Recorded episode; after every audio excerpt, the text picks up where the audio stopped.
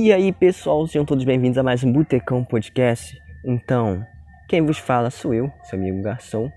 E por muito tempo me mandaram mensagens via SMS, como correio, sinal de fumaça, e também por código Morse para que eu continuasse o segmento da ideia anterior, né, do episódio anterior.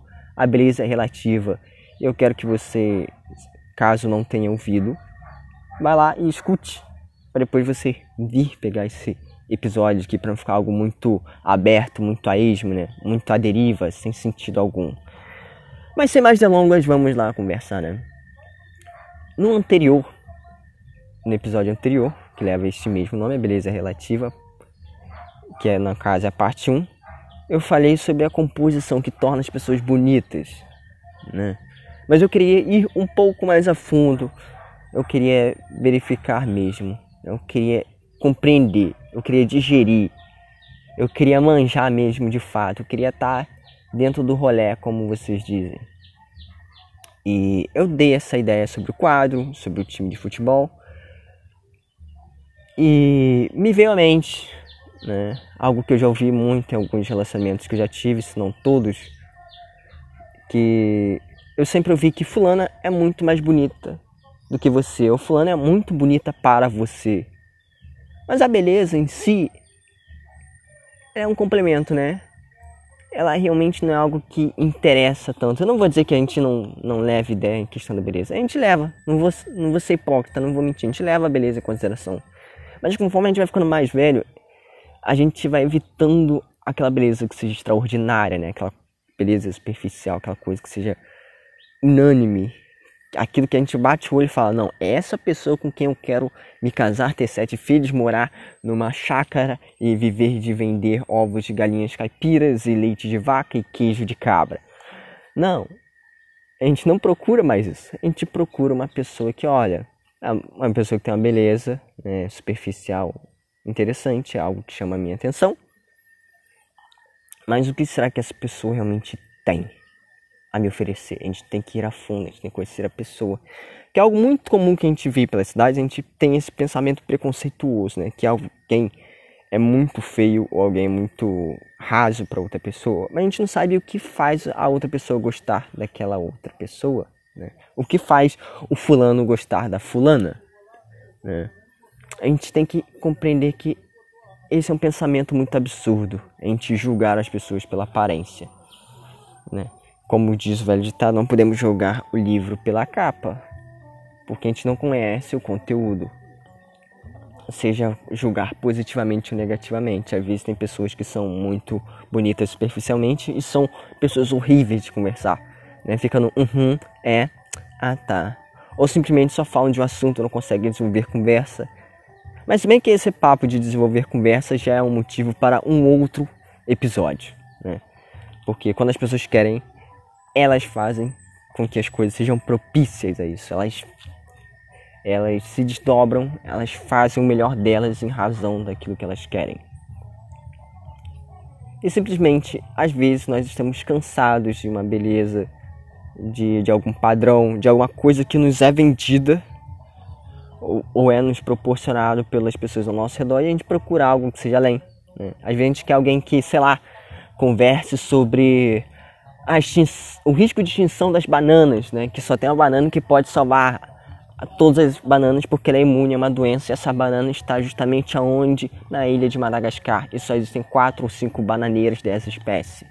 Né? E vão cruzar essas com as outras bananas, outras bananeiras, para ter novas armas contra essa praga que pode extinguir as bananas. Isso é um conhecimento legal, cara. É muito legal alguém que tenha uma ideia, um conhecimento, algo que seja muito além. Ou às vezes é uma pessoa muito engraçada, né? Às vezes a gente está lidando com um cotidiano muito duro, muito difícil e, e a pessoa traz uma visão diferente de algo, traz uma piada. Isso é bom, isso é divertido, isso é muito bacana. Né? Isso é algo que quebra estigma, quebra aquela ideia de padrão. Um exemplo também é quando a gente está convivendo muito em tal local e as pessoas acabam se tornando muito semelhantes à nossa visão, ao nosso ponto de vista. E aí a gente acaba conhecendo alguém, que seja fora desse meio que a gente está acostumado, E esse alguém demonstra que tem a magia, né? Algo a mais. E aí a gente fica, putz, cara, isso é muito da hora. Essa pessoa é interessante. A gente fica com isso na cabeça. A gente fica com a referência da pessoa. Por quê? Porque a pessoa tem um diferencial. A pessoa não é simplesmente uma pessoa que a gente já conhece. Né? Aí a gente tem que mergulhar a fundo. A gente tem que conhecer as pessoas. A gente tem que se deleitar, digamos assim, de tudo aquilo que compõe a pessoa. Humor, algum conhecimento. Acho que o conhecimento em si é algo que se torna muito delicioso. É algo que se torna muito bacana quando a gente se relaciona com as outras pessoas. Como eu falei, um conhecimento que seja variado, seja de filmes também. Filmes séries B, aqueles filmes podreira, aqueles filmes horríveis. Né? Eu não digo assim filmes que ninguém gosta, ou um filme papagaio de cult. Não, cara, às vezes você assistiu muito Cine Trash na Band que era apresentado pelo Zé do Caixão, lá no início dos anos 2000 e final dos anos 90, que você acha aquilo muito da hora, então você conhece filmes que, pô, foram esquecidos ou filmes que eram superestimados, ou filmes que eram considerados ruins e depois se tornaram clássicos. Depois de um tempo, por exemplo, o filme lá do Fred, o filme do Jason também era considerado filme séries B, filmes ruins e passavam na Band. E hoje em dia é um filme que é considerado classicão, né, dos horrores, dos terrores, seja lá como você queira chamar. Então você tendo um conhecimento, uma coisa a mais, e você observar muito bem a pessoa, você vai entender o que faz as outras pessoas gostarem dela. A beleza é algo relativo. Às vezes pode ser um conhecimento, ou um humor que não te agrada, mas agrada fulano ou fulana, né? Ou simplesmente deve ser algo superficial também. Algo superficial que seja diferencial, por exemplo, sei lá, é, algo que eu contemplo, eu próprio, garçom, contemplo muito nas garotas, é o nariz, cara. O nariz, a conversa, o humor. Né? Mas superficialmente falando, eu gosto muito de contemplar o nariz a harmonia que ele tem com o rosto ali é algo que eu passo muito tempo observando. Isso é da minha pessoa. Né? Mas às vezes a outra pessoa pode, sei lá, contemplar a altura. Também, eu sou um homem mediano. Né? Eu tenho 1,68. Se a mulher tiver 1,80, 1,70 e tantos, isso é bacana. Né? É algo que chama a minha atenção. Ou também se for mais baixa que eu, né? tenho 1,60, 1,55 também, cara. Sei lá, bicho, é algo que chama atenção também. Sabe, pelo menos pra mim.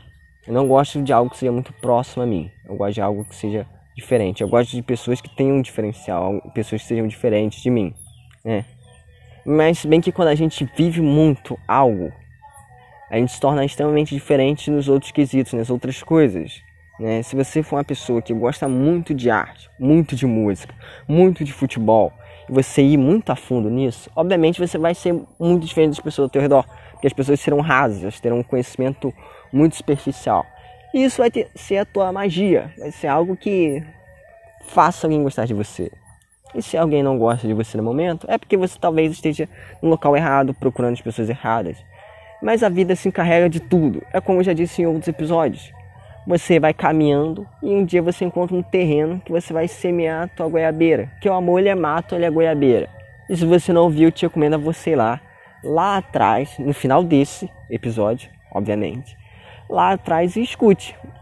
Eu tenho total certeza que você vai gostar, né?